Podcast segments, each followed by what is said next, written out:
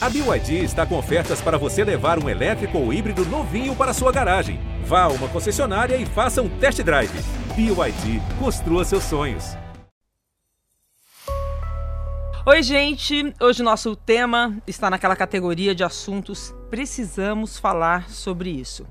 Eu tenho 57 anos e arrisco dizer que é raro encontrar entre as mulheres da minha geração alguém que não tenha sido vítima de algum tipo de importunação sexual, abuso ou assédio, pelo menos uma vez na vida.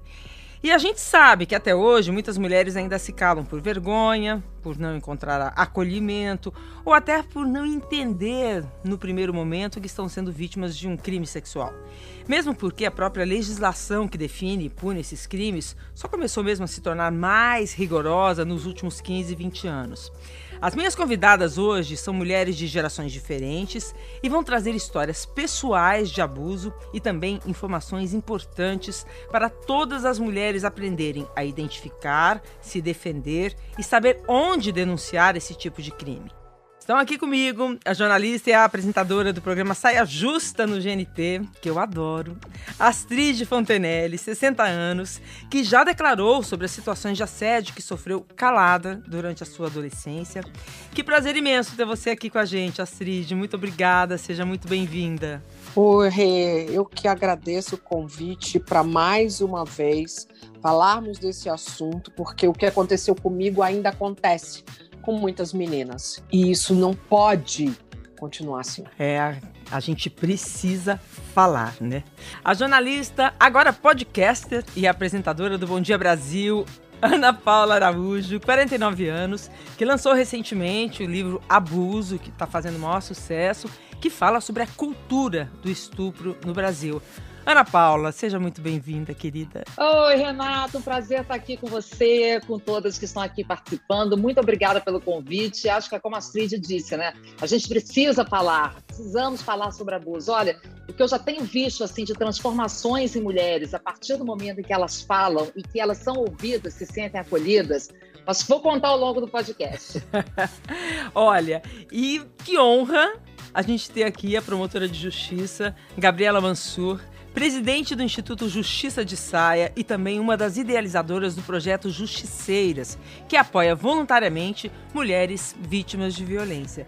Obrigada, super bem-vinda, Gabriela. A honra é toda minha, Renata. Obrigada pelo convite e estar participando aí com mulheres tão expressivas, que estão acostumadas aí com esse mundo televisivo, com esse mundo de artistas, é, chega a ser emocionante. E parabéns por abordar esse tema, assim como vocês falaram. Quanto mais a gente traz informações, orientações e quanto mais as vítimas se enxergam em situações trazidas por nós, maior é o número de denúncias e mais mulheres são salvas. Nossa, tomara que esse podcast ajude muitas mulheres. O prazer, Renata, está começando. Eu disse agora há pouco que acredito que toda mulher, uma vez na vida, já passou por uma situação de importunação sexual, assédio ou abuso, né? E me chamou a atenção, lendo o livro da Ana Paula e ouvindo o podcast, é, e também lendo uma entrevista da Astrid, que as duas passaram por situações parecidas dentro de um ônibus quando eram meninas. E eu me lembrei, gente, eu também passei por isso, eu também tive esse sentimento de medo,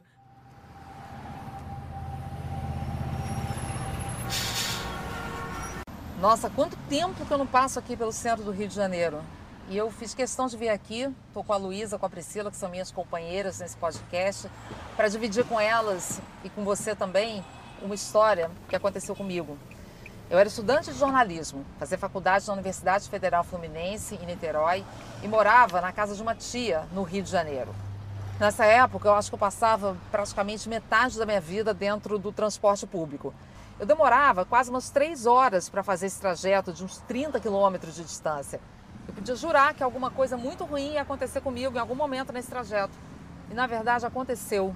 Eu fui vítima de um abuso em uma dessas noites, quando eu voltava para casa. Quando aconteceu com você, Astrid, você só tinha 13 anos, né?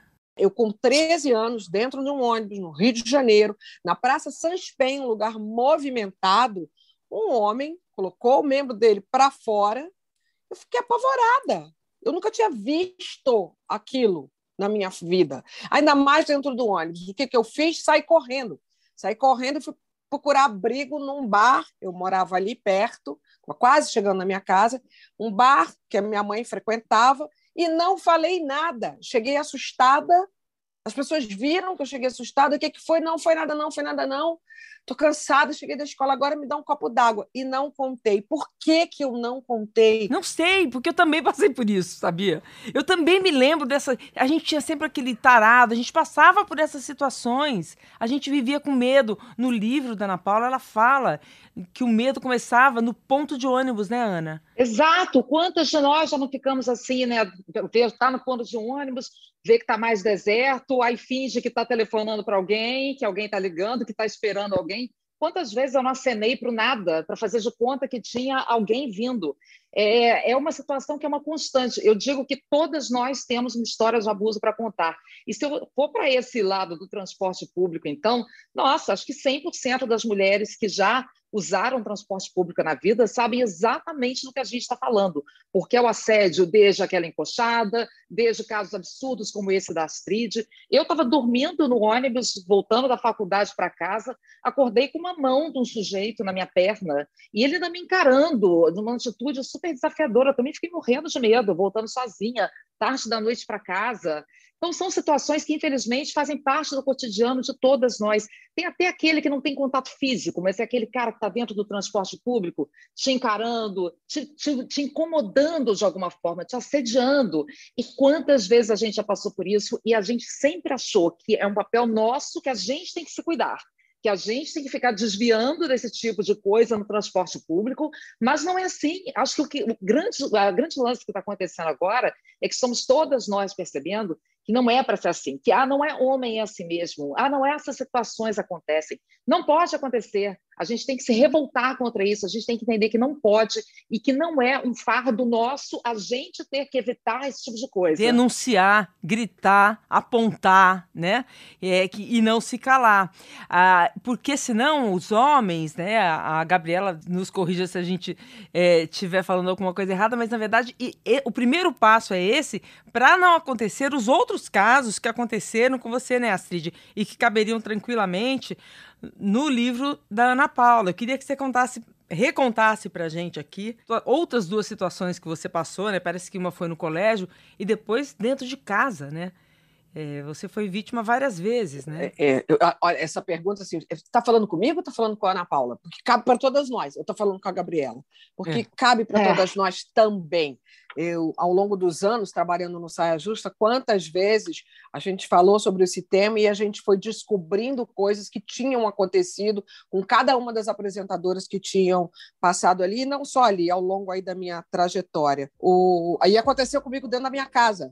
É, a minha mãe tinha um namorado, uma pessoa adorável por todo mundo, adorável, e ele um dia entrou no meu quarto, eu dormia sozinha, a minha mãe trabalhava em São Paulo, eu ficava sozinha no Rio de Janeiro com ele, ele entrou e eu, quando eu acordei, tinha um homem mexendo na, nos meus genitais. Eu estava de calcinha, mas ele mexendo ali por cima. Eu levei um susto e eu gritei com ele. Eu falei: O que você está fazendo aqui? E foi só essa vez. Mas a partir dessa vez eu comecei a conviver com o inimigo, trancada no meu quarto. A minha mãe, quando voltava aos finais de semana, brigava comigo. Por que, que você está dormindo com porta trancada? Eu não quero ninguém de porta trancada nessa casa. É, e eu tinha medo de falar, porque eu tinha certeza que ninguém ia acreditar em mim. É tão comum isso, mas é tão comum. E é tão triste. E hoje, eu, uma mulher de 60 anos, quando eu falo, ainda me dói. Porque durante muito tempo e, e, até, na verdade, a minha mãe morrer, eu carreguei esse silêncio. Então, isso que eu te perguntava. Quando que você contou para sua mãe? E contou para alguém da família? Nunca? Nunca contei. Eu, jornalista, falava sobre isso na televisão, é, incentivava as mulheres a contar e eu nunca contei. A minha mãe acabou se separando dele, aí eu vim para São Paulo para morar com ela. Aquilo foi um alívio na minha vida quando eles se separaram. Mas você, você conviveu com isso, assim, meio que esquecendo que isso tinha acontecido na sua vida e depois isso reativou? Não esquece. Quando você está dormindo com o inimigo, você não esquece. Não, não, eu digo depois, para você nunca ter contado para sua mãe. Depois, isso acaba influenciando na vida da gente, e hoje eu tenho isso muito claro é, demais. A gente passa a ter uma desconfiança com relação a, todo e qualquer homem, feito com uma criança, feito com uma adolescente. Eu tinha 12, 13 anos de idade Nossa. quando um cara fez isso. Gabriela, quantos casos desses chegam nas justiceiras, né? É, primeiro eu sinto muito, Astrid, que situação péssima, horrível, lastimável. Que pena que eu não era promotora à época desses fatos, porque com certeza eu acredito que você ia se sentir muito mais acolhida com todo esse trabalho que nós mulheres hoje estamos fazendo de acolhimento a essas vítimas. Quanto, quando você me pergunta quantos casos, eu me emociono porque eh, minha vida é isso, né? E nós, mulheres esclarecidas ou que ainda estão se esclarecendo, ou que não têm oportunidade de estudo, de trabalho, todas nós, de alguma forma, estamos sujeitas à violência e temos uma história para contar. Minha filha tem história para contar, eu tenho história para contar, a minha colaboradora que vem de transporte público para o trabalho tem história para contar. Então, nesses 20 anos quase de carreira no Ministério Público, eu atendo aí vários casos, obviamente, muitos casos são é, 20 anos de trabalho na questão da violência contra a mulher e denúncias oficiais que eu denuncio, que a gente faz a denúncia, é a acusação do promotor, estou processando criminalmente alguém, não que a gente recebe, mas por baixo eu já devo ter pego praticamente uns 15 mil casos de abuso, de estupro, de assédio sexual. E não é só no transporte público. Infelizmente, é nas ruas, é dentro de casa, como é, foi a história da, da Astrid, é no transporte, é na, na, nas instituições públicas, nas empresas. Então, assim, infelizmente, o espaço ainda é nocivo para nós mulheres brasileiras e de todo mundo. E só que o Brasil ainda está, como o quinto país do mundo, mais violento para as mulheres, que mais mata mulheres e entre os primeiros países com maior índice de abuso sexual infantil. É, esse caso de abuso sexual infantil, inclusive, é, a gente daria até um outro podcast que, que é a questão, né, Gabriela, é, da alienação parental, né, que os homens se fazem valer dessa, dessa lei para acusar as mulheres é, de alienação, retirar os filhos e, no fundo, eles são abusadores. Mas isso acho que vale um outro podcast. É, eu queria entender o seguinte: esse medo de reagir e denunciar as situações, as situações acaba gerando esse ciclo vicioso, né? Porque os homens ficam mais poderosos diante da impunidade, né? É esse ciclo que a gente tem que cortar. Eu tenho uma questão assim que eu gosto muito de falar nesse ponto, porque a gente é, é, fica sempre dizendo que é importante denunciar e claro é importante denunciar, é muito importante que haja punição. Só que eu acho que tem dois pontos. Aliás, eu tenho alguns. Primeiro é que eu acho que uma vítima de estupro, ela já foi forçada a coisas demais.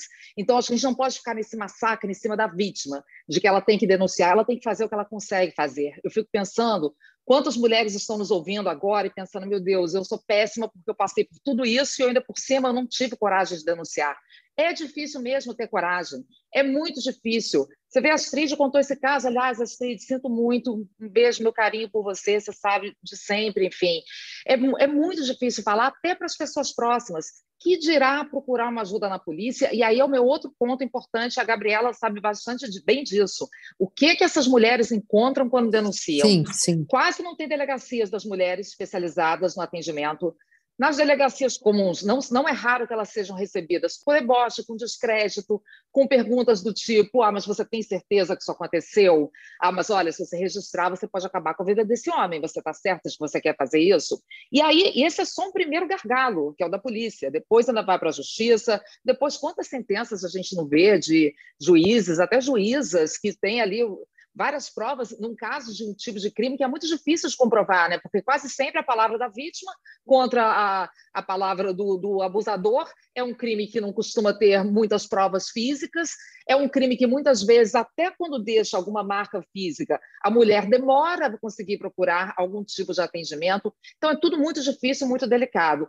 Então, o que eu, só o que eu fico é, me batendo nessa questão é que denunciar, claro, é importante quem denuncia, quem bota a boca no trombone e fala e conta, ajuda muitas outras pessoas, liberta muitas outras pessoas, evita que outros casos aconteçam, mas a pessoa tem que saber até onde ela consegue ir, sabe? Eu acho que é um pouco injusto a gente tentar jogar uma carga de que a pessoa precisa denunciar quando às vezes ela não tem condições emocionais de levar uma denúncia dessa é, Exatamente. Frente. E como que a gente poderia dar esse apoio, esse suporte emocional para que ao denunciar seja uma libertação para essa mulher e não esse peso, né? E esse medo do que vai acontecer depois. Acho que primeiro é isso que a gente está fazendo aqui, né? Falando, falando, falando bastante, porque cada vez que uma, uma mulher fala, tipo como a Astrid falou agora, abertamente, Astrid, eu sei, eu imagino o quanto é difícil para você falar desse assunto, porque dói, dói para sempre, e na época era mais difícil, você ainda não falou,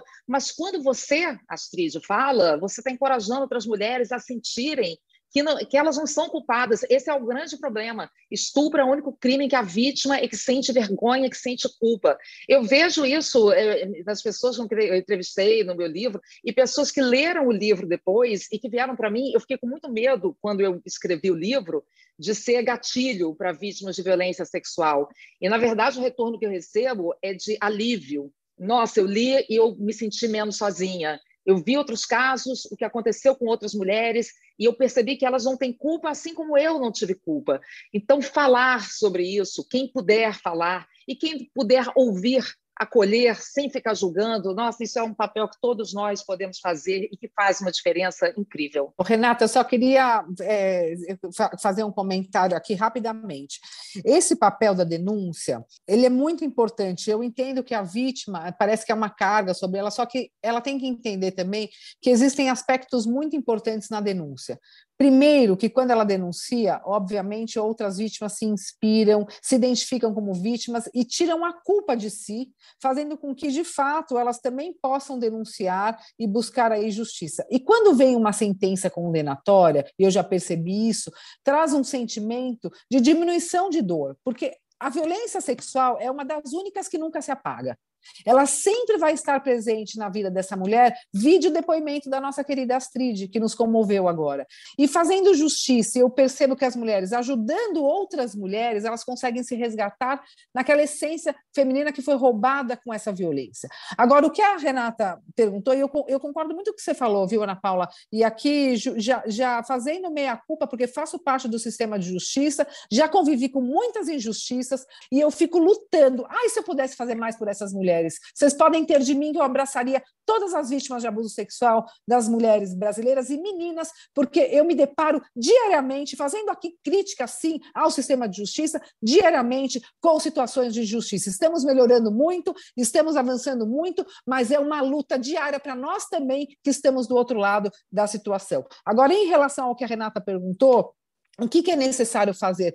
Por isso que nós criamos os justiceiras. A gente, quando faz muito a mesma coisa, a gente tem que buscar soluções. Né? Eu queria, inclusive, que você explicasse para quem está nos ouvindo e não conhece as justiceiras, rapidamente, o que, o que é a Justiceiras. O Justiceiras, ele é um canal de denúncias, mas ele é muito mais de um canal de denúncias, ele é um canal de acolhimento, porque a vítima não necessariamente quer denunciar naquele momento. Então, o que, que eu percebi? Que a vítima denunciava ou não sabia depois como funcionava o processo, ficava totalmente desamparada, ou não tinha coragem de denunciar, ou quando chegava para a denúncia, ela já tinha, já tinha passado muito tempo. Então, o que, que eu pensei? Eu preciso criar um acolhimento prévio para essa mulher, exatamente o que a Ana Paula falou.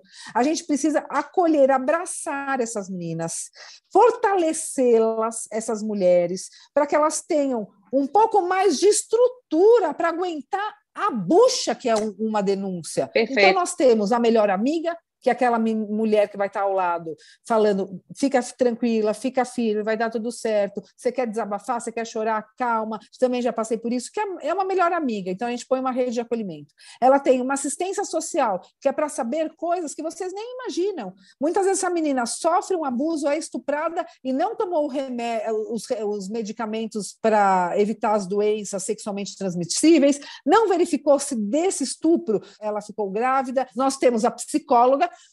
que faz esse apoio, que retira a culpa, que, que e, e ajuda ela a ficar forte, a ficar firme e sustentar essa denúncia, ou se encoraje para denunciar. E temos a advogada, que não advoga para as vítimas, porque não pode, porque isso daí a vítima tem que ter advogada dela, ou não tem, só que dificilmente as vítimas têm o acompanhamento da advogada, mas eu coloco advogadas à disposição delas para quê? Olha, o próximo passo processual é esse. Você quer que eu vá com você na delegacia? Você, eu, você está, quer saber alguma coisa, ele vai ser preso, ele não vai. São as informações jurídicas, porque as mulheres não têm essas informações, elas ficam desesperadas, achando que vai acontecer alguma coisa com elas. Então, pelo que eu estou entendendo, para as mulheres, então, não serem pressionadas emocionalmente e darem conta de uma denúncia, é importante que tenham mais trabalhos como das justiceiras por aí, né, para esse apoio. Porque o mundo aqui fora é muito cruel, né? Eu me lembro que eu cobri o caso da Praça Seca, aqui no Rio de Janeiro. Não sei se vocês se lembram daquela menina que foi para um baile funk. A princípio falaram que ela tinha sido estuprada por 30, não foi nem ela que fez a denúncia, né? A denúncia chegou no MP através das denúncias que foram feitas é, pela, pela internet. E é, eu entrevistei essa menina momentos antes dela ir para aquela medida protetiva e mudar de identidade, ela está longe do Rio de Janeiro. Essa matéria foi ao ar, gente, e o meu Instagram, as minhas redes sociais, assim, as pessoas me xingavam, especialmente mulheres, de eu estar tá defendendo aquela mulher. Foi uma coisa que me chocou muito. Uma delas fazia: você, como repórter, não fez a pergunta básica, que seria como é que ela estava dando entrevista de pernas cruzadas se ela havia sido estuprada. Gente. Então, assim, foram coisas que eu ouvi, coisas que acontecem que eu falo, meu Deus, que, que, mulheres são essas, né? Que cadê a cumplicidade feminina? Tanto que a gente precisa e eu falo é acabar com a cultura cultura do estupro. Não é normal uma menina estar numa festa, num show de rock, de axé, de funk, de pagode, sei lá do que, e os caras ficarem puxando o cabelo, Sim, obrigando a beijar. A força. Beijo à força, beijar um, dois, três, quatro. Se ela quiser beijar um, dois, três, quatro, tá tudo certo. Agora, se aquilo for a força, se o não é não, é tão básico entender que o não é não. E como é que a gente muda a cultura do estupro? Conversando, contando histórias e também educando. Educando. Eu preciso educar um menino para que ele entenda os limites dele. A culpa não é da menina, a menina pode estar com a mini saia que quiser, com o crop que, que, que quiser. Inclusive, Astrid, só um ponto aqui, a gente a gente passou a vida inteira educando as meninas para olha que roupa que você vai botar, cuidado com quem você anda, não, não fala com estranho, não faz isso, não faz aquilo, e a gente vê que não adiantou, né? O erro foi esse, não tinha aquele maldito daquele ditado, cuidado com as suas cabras, porque o meu bode está é. solto. Que bode, que mané bode está solto. É, que cultura é essa que o homem vê uma mulher e não consegue resistir e vai lá, passa a mão nela e deseja e vai para cima. Gente, eu não vou sair um, atrás de um homem bonito que eu vejo na rua querendo pegar nele. A mulher não faz isso. Você sabe, Renata, que isso é uma coisa tão entranhada assim na sociedade, esse tipo de comportamento. Eu me lembro de um episódio que aconteceu comigo. Olha que coisa louca. Eu estava andando na rua, eu já com meus 30 e poucos anos, já um pouco mais esperta com essas coisas, e assim, em frente a uma, uma, uma lanchonete e tal, tinha um homem lá que começou a mexer comigo comigo. Aquelas coisas de homem no meio da rua, ai, gostosa e tal. Eu parei, virei para ele e perguntei: Você está falando comigo? Aí ele, ah, não. Eu estou vendo Aí, você falei, falando isso, Ana Paula. Falei, você está falando comigo? Tá me visualizando fazendo isso, né? Falei, não, pode falar. Parei aqui para te ouvir, pode falar. O homem não sabia o que falar, não sabia o que fazer. Você é ele, não, a senhora me desculpa. Você vê, ele faz aquilo no automático. Não sabe nem para que está fazendo, uhum. por que é que está fazendo. Quando ele percebeu que ele não tinha direito de fazer aquilo, ele só me pediu desculpa e foi embora todo sem graça. Vê como é que isso vai passando, esse tipo de comportamento. É o menino na boate, como a Astrid estava dizendo, que puxa a menina pelo braço, porque é o que todo mundo faz para dizer que é o, o pegadão, o pegador. É um olhar desrespeitoso, sem educação. Perfeito. O corpo da mulher não é, não é público, não. Né? Eu, eu fico assim, enojada que as pessoas, que os homens ainda tenham é, façam parte dessa cultura. E é importante a gente falar e, e, e mostrar caso... limites. Existe um Perfeito. limite de civilidade, gente. Isso é, é. é, é viver em civilização. Aí a gente pode dizer que um, um, começo dessa violência, da gente começar a impor esse limite que a Astrid falou, é evitar combater uh, o abuso emocional, porque muito desses, dessas situações de violência acontece com o abuso emocional, né? Que é o homem dentro de casa, porque também a gente tem que diferenciar aqui o assédio, do abuso e da importunação sexual perante a lei. Gabriela, o abuso emocional é crime? O abuso emocional é crime e nós fizemos parte de um grupo de juízas, promotoras, advogadas, acadêmicas, pessoas, da, mulheres da política, para aprovação deste projeto de lei que já estava tramitando no Congresso Nacional e que não havia aprovação. 80% dos casos que eu pego, seja no Ministério Público como promotora, seja no Justiceiras, são de violência psicológica. E as mulheres nunca haviam denunciado, elas nem percebem essa violência, elas denunciam só quando elas sofrem a violência física, o primeiro tapa, sendo que elas já estão adoecidas e já são vítimas de uma violência ainda mais grave, porque as sequelas da violência psicológica abalam a, a, a saúde psíquica dessa mulher, a saúde social dessa mulher. As mulheres já perceberam que elas devem também denunciar o abuso emocional ou isso é muito difícil de provar na prática? Não, nós estamos melhorando. Nós estamos melhorando. O que acontece é o seguinte: a mulher que sofre a violência psicológica, ela vive num looping. São relacionamentos abusivos em que há momentos de muita felicidade, é o céu e o inferno. São muito felizes, porque são homens extremamente sedutores, manipuladores e controladores. Então, essa mulher está no momento de extrema felicidade e, de repente, ela vai para o chão, onde ela é culpada, onde ela é humilhada, onde ela é ofendida, onde ela é agredida emocionalmente, às vezes até fisicamente, mas ela já está numa situação de isolamento, de controle, que ela não consegue se enxergar como vítima. E aí, este homem manipulador, ele consegue inverter o jogo e colocá-la como culpada como se ela fosse uma pessoa extremamente sozinha, problemática, e que a única pessoa que gosta dela e que vai acolhê-la, ainda que ele tenha sido agressor, é aquele homem. E aí ele promete mundos e fundos, ou ele não promete nada, mas ele vem com mais um comportamento de extremo amor, carinho, paixão, manipulando totalmente aquela situação. E esse looping deixa a mulher na dúvida se de fato ela é exagerada, é a louca, é, está vendo coisas, ou se ele é o agressor. Por isso que as mulheres demoram para se perceber, porque não tem uma agressão física que ela enxerga a marca. Sim. Essa violência não se materializa. Ela só percebe, sabe quando, Rê? Quando ela fica doente quando ela tem hum. que ir ao médico porque ela está ou com depressão, ou com síndrome do pânico, ou com insônia, ou com transtornos, né, distúrbios alimentares, ou quando ela apresenta alguma doença psicossomática, porque aí é como se fosse o primeiro tapa. Essa violência emocional, psíquica, se materializa e aí começa toda essa percepção de que ela é uma vítima em extrema situação de risco. Então, mulheres que estão nos ouvindo, sabem que o, cara que falar para você, você é uma mulher de merda, é horrorosa. É um lixo. É um lixo. É gorda, é velha, é moça. É gorda, é incompetente. É, eu, eu, pego um caso que o cara xinga a, a, própria mulher dele, que é uma mulher preta, ele xinga a mulher de macaca. Dois crimes, então, né? Então, assim, são situações, além de ser racismo, são situações de grande humilhação. Eu, eu fico triste e eu me emociono, porque graças a Deus eu não perdi a sensibilidade. Porque o que a gente vê de injustiça com as mulheres diariamente, é algo assim que faz você desacreditar no ser humano. Mas a gente nunca vai desacreditar, nós sempre vamos lutar para melhorar essa situação. Mas é lastimável, é, é, é, algo que, se alguém não defender a luta dos direitos das mulheres e a violência contra a mulher, essa pessoa é tão agressor quanto quem agride. É.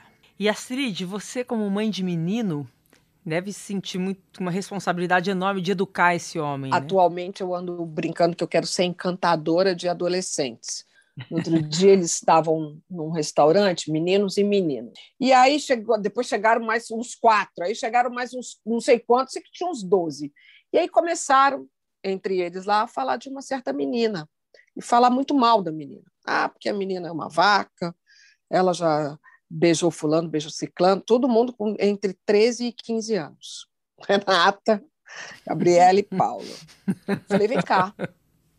Vocês já foram colchão, lençol, travesseiro da casa delas. Vocês sabiam que quando eu tinha essa idade falavam isso de mim? Eu nunca nem tinha beijado a boca, só porque eu era mais animada da turma. E eu era mais animada da turma porque eu não era mais bonita. Então eu tinha que ser animada, tinha que ser legal, engraçada, parará. E aí comecei a minha educação. Ali, foi semana passada que aconteceu isso. Falei, sabe o que eu vou fazer? Cada vez mais e mais sou eu que vou pagar esses jantares, sou eu que vou estar tá no cinema junto, já que eles me aceitam por conta de ser apresentadora de televisão, as hum. meninas me acham legal, tem cabelo rosa, porque é, a gente precisa conversar mais com eles sobre isso. A escola ensina na cadeira de ciências o funcionamento do corpo humano. Agora, como usar o corpo, quem tem que usar é a gente. E quais são os limites de boa convivência com todo mundo. E é essa responsabilidade que mães e pais hoje em dia têm e tem muito. Acho que se delegou, principalmente no ensino particular, se delegou muita educação para escolas, para babás, e, e, e, pouco se chamou na chincha a responsabilidade que é da gente. E eu acho muito mais, dentro desse tema que a gente está falando, muito mais importante a gente hoje reverter essa postura que, que homem é, tem que provar que é homem. Homem tem que ser o cara que vai pegar mesmo e vai fazer e vai acontecer, né? Então, não. Por mais que a gente ache e perceba que vem vindo uma geração de homens melhores, né? Graças a nós, mulheres, que educamos essas pessoas. Acredito eu. Legal. Você sabe que eu lembrei de uma história que a gente contou já no Saia Justa, muito ah. curiosa. Um dia no Saia... É, é tão, às vezes, é... difícil para uma mulher, em, em, determinadas circunstâncias, entender o quanto ela está sendo é, abusada que uma vez no Saia Justa, a gente conversando sobre esse assunto, a Mônica virou, parou, a Mônica Martelli parou, falou: gente, peraí, eu tô me lembrando de uma história que uma vez eu saí com um cara e eu não queria transar com ele. E aí ele foi me empurrando, me empurrando, me botou contra uma parede e eu transei com ele. Eu, eu até beijei ele, mas eu não queria. Quer dizer que eu fui estuprada? Sim. Mônica, você foi estuprada, Mônica. E a Mônica se tocou disso no sofá do Saia Justa. O Astrid, eu quero até pegar esse gancho. Eu acho muito importante falar sobre isso de uma forma clara. Estupro no Brasil não é só a introdução do pênis na vagina. Estupro no Brasil não é só a conjunção carnal. Estupro é qualquer ato sexual cometido contra a vontade da vítima mediante violência ou grave ameaça em situação normal, ou independentemente do emprego de violência ou de uma ameaça, se a vítima estiver em uma situação de vulnerabilidade, que são três: menor de 14 anos, fora do seu juízo comum, do seu discernimento, ou acometida por alguma doença ou alguma situação que a impeça de oferecer resistência. Sim, nós temos que entender. E quando você perguntou que tem que ter um limite, eu não acredito que tem que ter um limite. Nós temos que saber e demonstrar que qualquer tipo de abuso sexual é crime. Este é o limite entre o lícito e o ilícito, entre o que é legal e permitido e o que não é permitido, o que é ilegal. E o que não é permitido por nós mulheres, tocar nos nossos corpos sem a nossa autorização, é assédio, é estupro ou é importunação sexual. Se tem diferença entre praquera e assédio, pergunta para a mulher.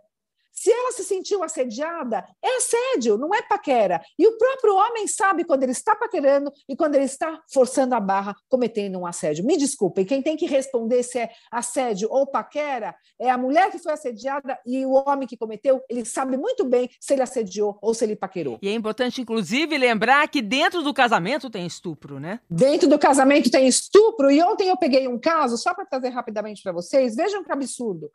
O homem estava mantendo relação é, sexual com a mulher, de camisinha, e no meio da transa, sem ela perceber, ele tirou o preservativo com a intenção de engravidá-la. Que crime é esse? Estupro? Estupro. Estupro! Sim. Porque ele está cometendo um ato sexual contra a vontade da vítima, sem que ela pudesse oferecer resistência. Por quê? Porque ela não estava percebendo, ela não conseguiu ver, ela estava numa situação de vulnerabilidade. Agora, deixa eu só botar um ponto mais aqui dentro do que vocês estavam falando agora há pouco sobre estupro de vulnerável, que é uma coisa para todo mundo pensar, porque toda vez que acontece um caso de estupro, especialmente em festa, em boate, ficam jogando a culpa na vítima, ah, porque a vítima bebeu.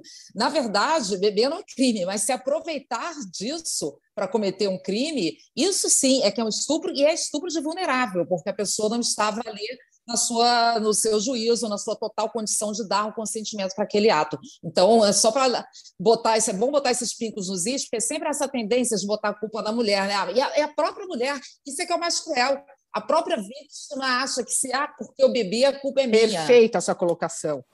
Seu dilema, nosso pitaco. Gente, vamos ver as perguntas das nossas ouvintes que elas trouxeram para vocês. Olá, meu nome é Luana, eu tenho 25 anos e eu sou escritora. Meu relato começa quando eu tinha 7 anos, quando eu comecei a sofrer abusos sexuais do meu pai, e só termina nos meus 13 anos. E como se já não bastasse essa culpa que eu carrego dessa criança que eu era, quando eu estava já na faculdade, já com os meus 21 anos, eu fui violentada por três homens lá. Hoje em dia, meu maior dilema, ele gira em torno de uma pergunta que eu faço para mim mesma todo dia, que é como eu deixei isso acontecer e como eu deixei isso acontecer de novo. E mesmo eu tentando repetir para mim mesma diariamente de que a culpa não é minha, todo mundo à minha volta diz o contrário, o mundo à minha volta diz o contrário, até mesmo quando eu fui tentar fazer uma denúncia.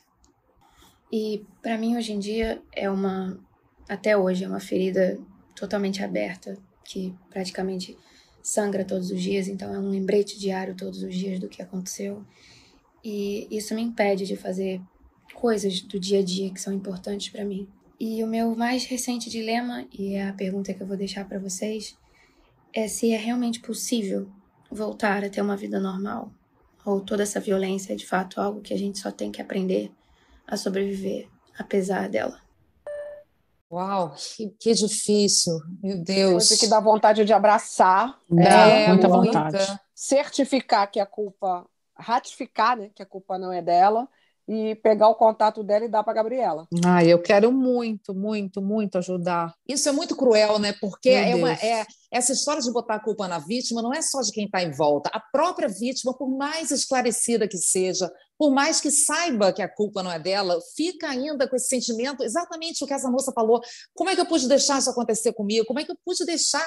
Gente, você é vítima. Vítima é vítima. Não dá para a gente tentar pegar uma parte da culpa e jogar para a vítima. E isso é o que se tenta fazer o tempo todo. E essa, a sociedade muito machista faz isso e nós todas, criadas nessa sociedade, acabamos fazendo isso com, as, com nós mesmos, muitas vezes. Sim, agora uma coisa que eu percebo, é, para falar para vocês três e para as vítimas, não, eu não sou psicóloga, mas é analisando as situações e tentando, tentando entender e estudando esses fenômenos. A vítima, ela foi abusada pequena, é, ela foi abusada dos 7 anos até os 13 anos. Então, o que, que acontece? Aquele comportamento, naquele momento, parecia normal, porque a criança não consegue diferenciar. Existe uma autoridade do pai em relação a ela que ela também não consegue reagir. Então, aquilo, de alguma forma, ela sabe no seu íntimo que é errado, mas para o contexto, parece para ela que é normal. Então, ela vai naturalizando aquele comportamento. Aí, quando ela tem 23 anos, intrinsecamente, inconscientemente, algum ato que aqueles homens estupradores fizeram contra ela, num primeiro momento parecia ser normal. E quando ela percebe uma situação de estupro, ela já não consegue mais reagir.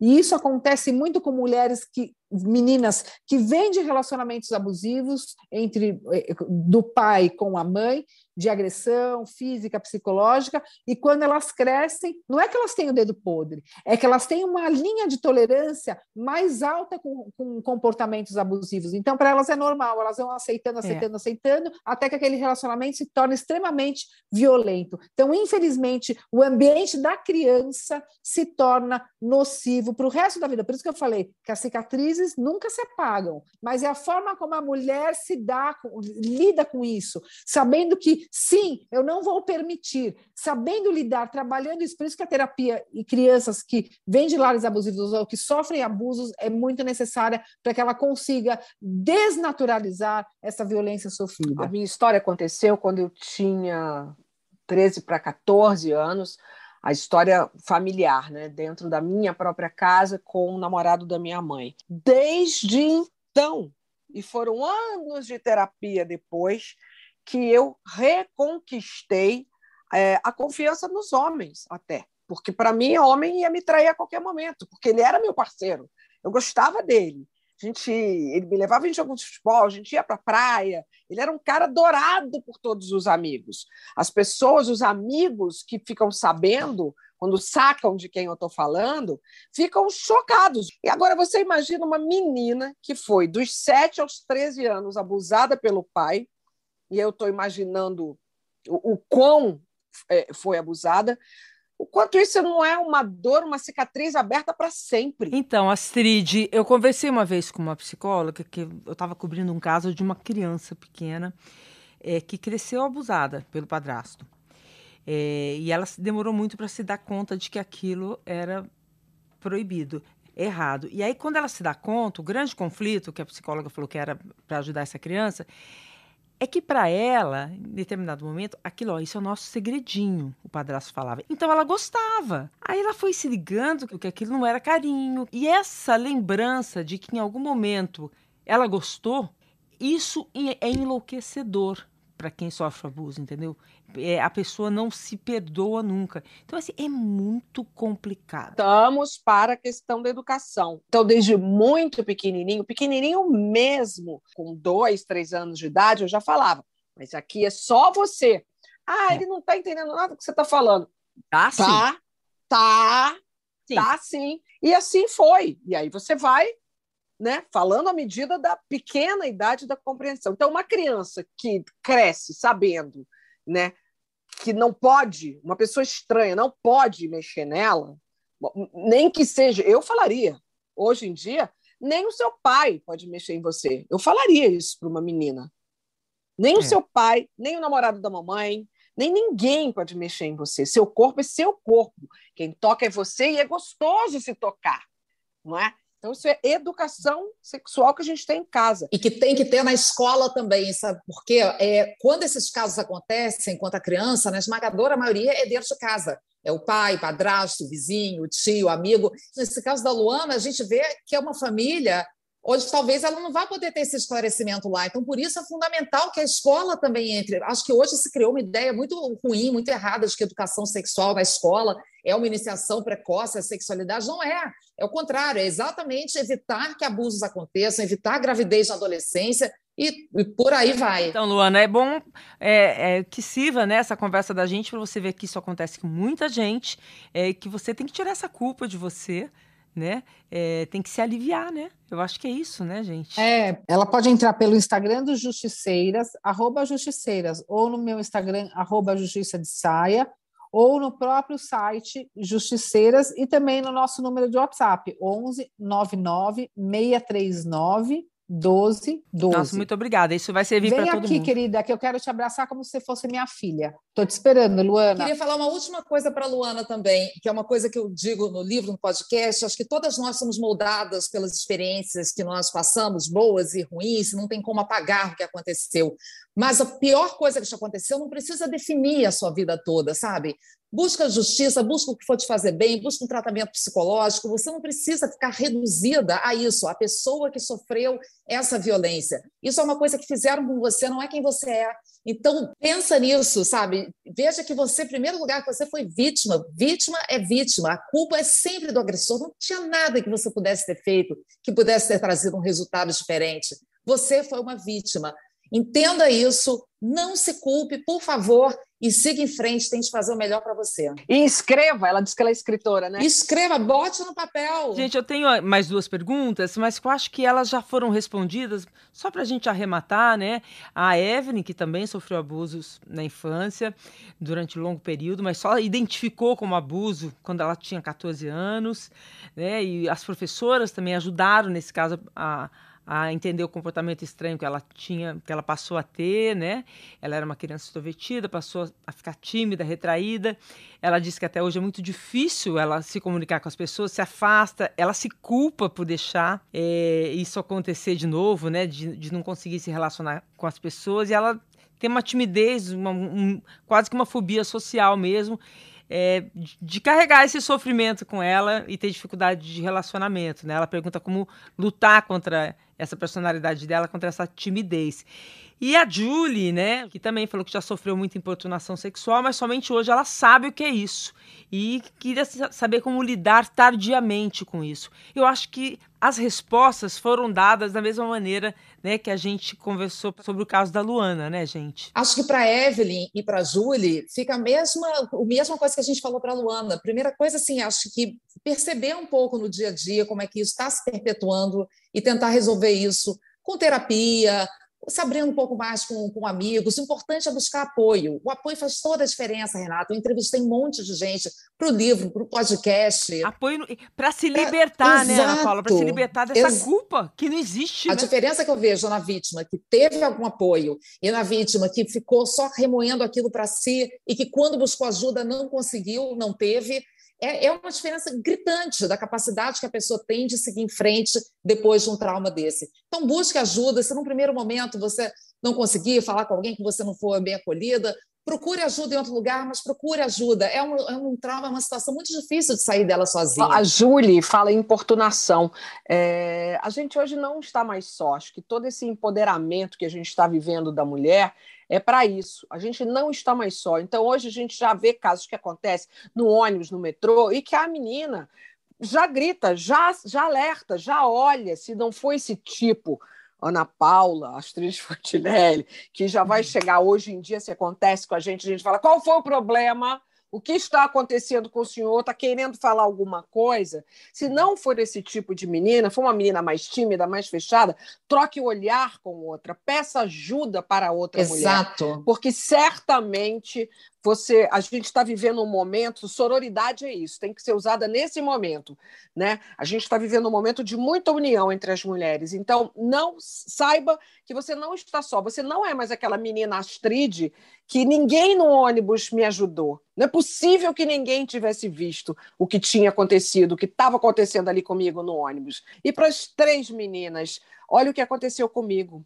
A minha vida não se resumiu à menina que foi abusada é, dentro de casa. E eu tive minha mãe, nem contei a história da minha mãe aqui. Eu vivi a experiência da minha mãe ser muito agredida por um homem. E eu que salvei ela é, dessa, dessa situação e desse homem, eu fui na delegacia, enfim, mas é uma outra história. A minha história não se reduziu a isso. Olha a minha história. A gente posso aplaudir? Hoje eu uso desse, disso que aconteceu comigo e que foi horrível para fortalecer outras meninas, outras mulheres. É só por isso que eu falo.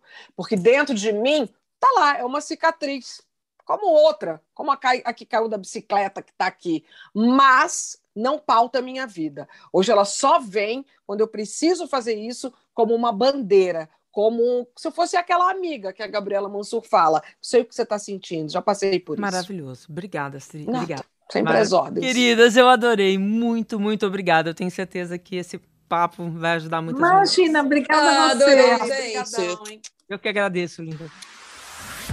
Prazer Renata é um podcast G1 produzido e editado pelo Fantástico. Está disponível no G1, no Globoplay, no Spotify, no Deezer, no Google Podcasts, no Apple Podcasts e nas principais plataformas de áudio. Apresentação: Renata Ceribelli. Produção musical: Pedro Guedes. Produção: Guilherme Ramalho. Divulgação: Isadora Neumann. Edição: Duda Kunert. Direção: Giovanni Sanfilippo. Espero você no próximo episódio, tá?